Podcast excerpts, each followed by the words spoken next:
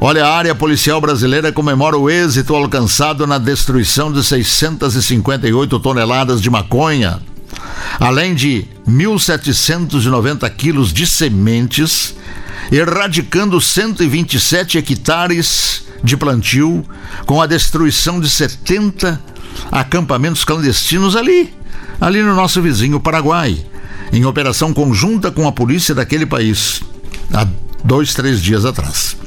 Esse é o teor da notícia, do fato consumado. Então, conceituando esse fato consumado, eu volto a, a, a insistir que é nas fontes que as atenções devem se concentrar, como agora, nessa ação que levou à destruição dessa considerável quantidade das drogas.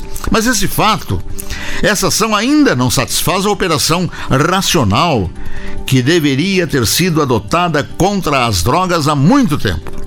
E essa operação racional seria o quê? Seria de acompanhar de forma camuflada, desde a origem até o destino, os transportadores das drogas, patrulhar nas viagens aqueles que são chamados de mulas, algo como se vê em trabalhos cinematográficos, com policiais secretamente patrulhando de longe durante toda a viagem aqueles que conduzem as drogas.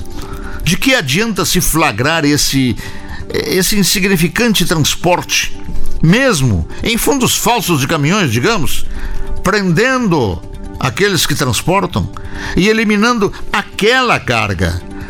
Quando aquela droga apreendida já foi até paga ao fornecedor, que continua livre, assim como o recebedor que iria recebê-la, mas não receberá apenas aquela da operação flagrada, mas receberá muitas e muitas outras cargas, de outras mulas, para dar continuidade à sua atividade criminosa.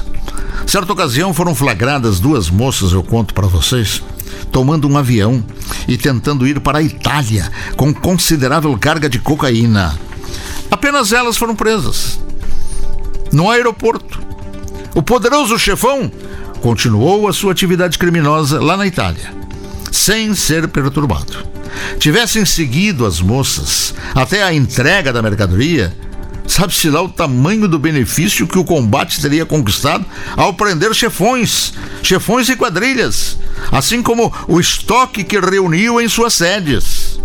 Aplaude-se assim mais um sucesso de apreensões com esse êxito em torno do Paraguai. Porém, não podemos deixar de nos convencer de que uma mudança de critérios visando origem e entrega e não prendendo apenas os que transportam as drogas, ofereceria ao combate um êxito comprovadamente maior e derrotas nas raízes, nas raízes a serem aí sim comemoradas.